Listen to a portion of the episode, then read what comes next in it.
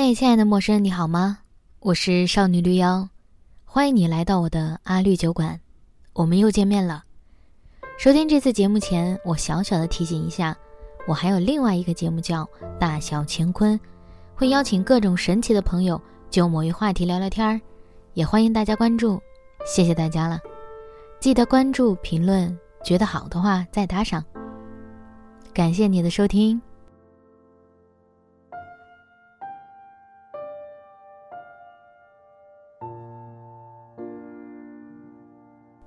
嘿，你是小张或者小李？你好，今天我们来聊聊生活的模样吧。你可能刚刚二十五岁，或者连二十五岁都没有。你可能身处在一个周围看起来很精彩的环境，做着一份很精彩的工作。可能你在时尚圈或者娱乐圈，亦或者你在影视圈或者其他什么圈。圈是一个奇怪的东西，圈就是个围城。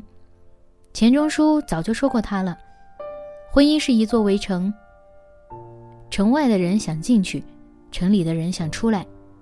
当然，我这里指的不是婚姻，是我们看到的生活的很多个方面。在这样一个年纪，你对生活的模样做的注解，可能是在外的自由，需要靠近各种厉害的人，是见识更广阔的世界，是在大城市里奋进也没命的拼搏。并为此放弃掉一部分生活。那部分生活可能是春天去赏花，夏天去海边，秋天看看枫叶红了的样子，冬天躲在温暖的房间里，看窗外雪又下了几尺厚。因为你明确的知道，你需要更多的见识，所以你舍弃了这些。同时，你也可能觉得不跑出去见识自己行业的厉害的人，广阔的机会。生活立马会走向平庸，走向人生既定的道路，老婆孩子热炕头，一直到死去。这就是你眼里的，也不太想要选择的稳定安逸生活吧？我承认这一部分没有错。王小波还说呢，那一天我二十一岁，在我一生的黄金时代，我有好多奢望，我想爱，想吃，还想在一瞬间变成天上半明半暗的云。非常非常美，对不对？我也一直是这样的奢望。我可不想过什么平凡生活，我想要激烈的生活，轰轰烈烈的爱，最好还有用不完的钱。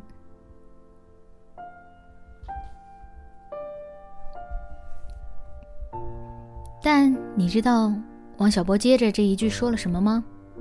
他又说：“后来我才知道，生活就是个缓慢受锤的过程。”人一天天老下去，奢望也一天天消失，最后变得像挨了锤的牛一样。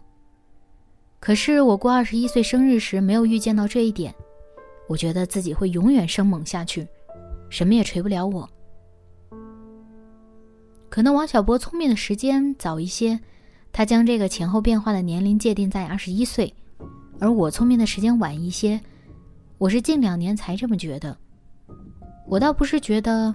生活是个缓慢受锤的过程，但我也切实觉得，奢望也一天天消失，因为人越是过得久，越发发现有很多事情是蒙着一层美丽的假象，让人们去幻想，让人们去追，去奢望，实际的真相冷冽的令人可怕，需要敲开它的美丽假象才能看得到的。所以我现在拨开了几层假象，我觉得我需要生活。而不是略显虚妄的自由、奋进、拼搏，同时生活的含量在降低。我知道这样可能会让更年轻的人觉得，啊，他没救了，他要逃离了，他即将迎来稳定安逸的生活，他的孩子马上参加高考，他要开始慌张的选择孩子应该去哪所大学，并且准备去跳广场舞了。但我转身就从平庸的牢笼里想要反驳，想要呐喊。我想要说的是，生活的模样，它真是个千奇变化。我们只窥见其中一二，没有看到它的全貌，就对它品头论足，这不行。我现在也没有看到生活的全貌，但我已经知道，年轻时候，如你一般对生活的模样的那样理解，其实多少存在一些偏差和疑惑。那些自由是真实的吗？不全是。远离了家人的关注眼光，看似自由了一些，但背后的真相可能是，自己拼搏的城市并不真的在乎你，他不会管你是不是来自哪座县城的。既然不在乎，那就让你自由。那些厉害的人，广阔的行业前景，都和自己发生联系了吗？扪心自问，不全会吧。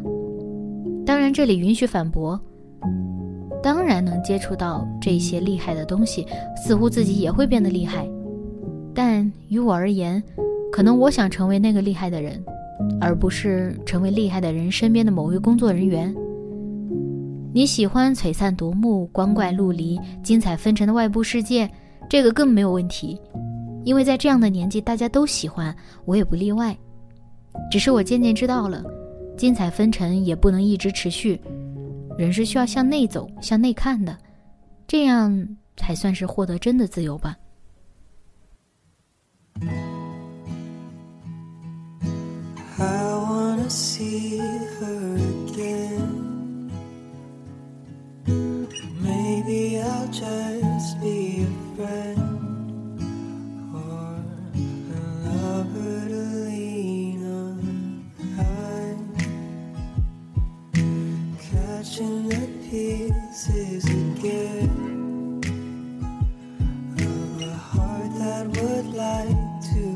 again.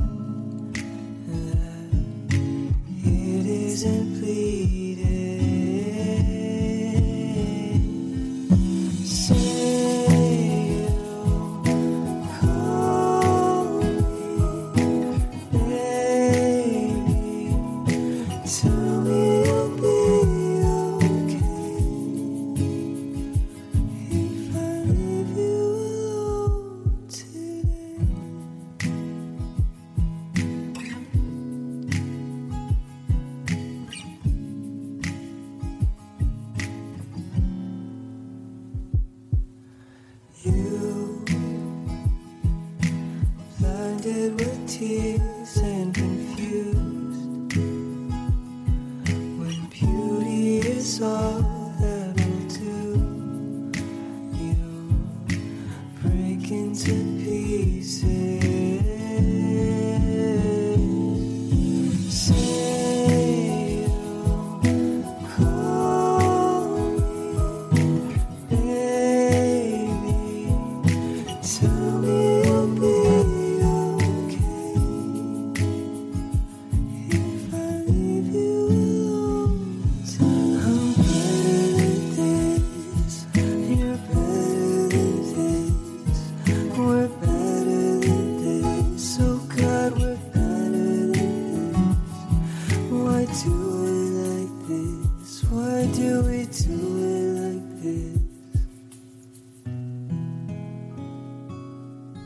实也不要狭隘的去理解、去定义所谓的稳定安逸。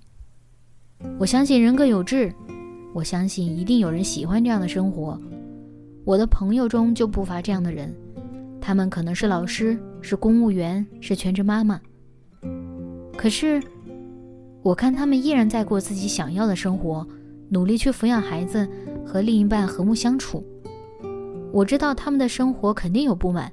肯定会羡慕我们这些还可以在外拼搏、在外享受这种奢侈的自由，但真的换做他们，也不一定会选择放弃安逸和稳定，去换一间性价比不高的出租屋，和一个内卷化严重的打工人的身份。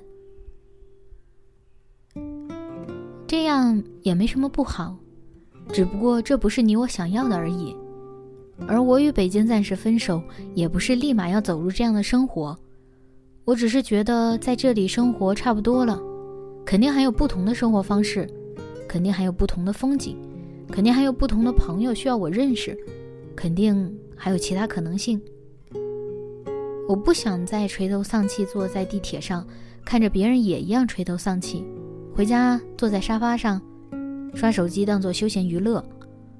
我也不是很想把做人应该享受的生活当成是对辛勤工作的背叛。好像别人都在兢兢业业，而自己在赏花赏月，自己就像个异类一样。我还不想每天都是增伤，为社会创造没用的精神垃圾。我想经历，我想我的人生真的开出花来。不要做一个懒人，不要害怕去戳破生活的假象，也不要害怕去面对真正的生活。不要为了惯性而活着，不要不进步。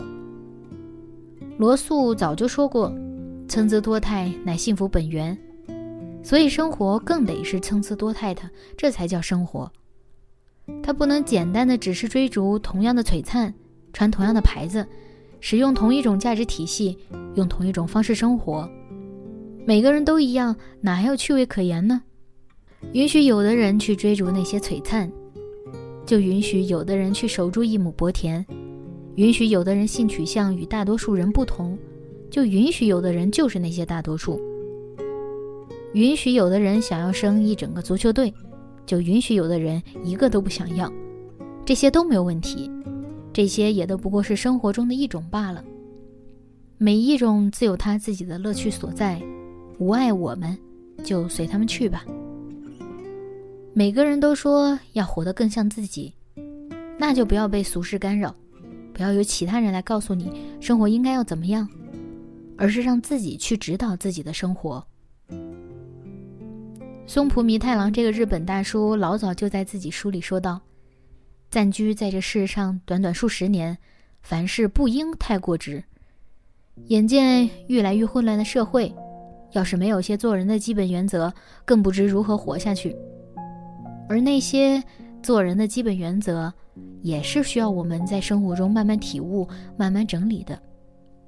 可是前提不得是我们去生活吗？”不得是春天的时候去赏花，带着父母，看他们露出如同孩子般的笑容吗？不得是夏天的时候去海边，扔掉衣服，跳进海里游泳吐泡泡，但是一定注意安全吗？不得是秋天的时候看枫叶红了，想起某一年也和什么人一起看过，而你们虽已不再联系，但感动常在吗？不得是冬天的时候窗外下着雪，手里握着暖水袋。冻脚丫子却伸向另一个人，把他冻个一激灵吗？当然，这些也只不过是我觉得是生活该有的模样。你一定可以持保留意见，但只希望我们在各自的生活里都过得愉快。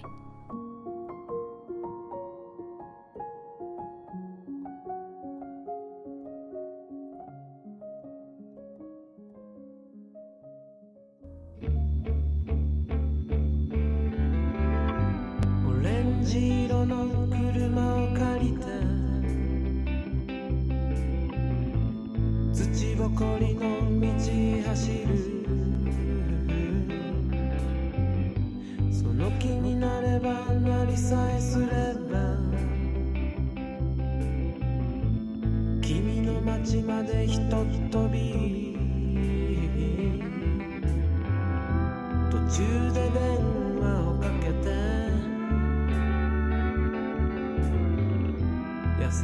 葉で喋ろう。そう思ゆっくりと。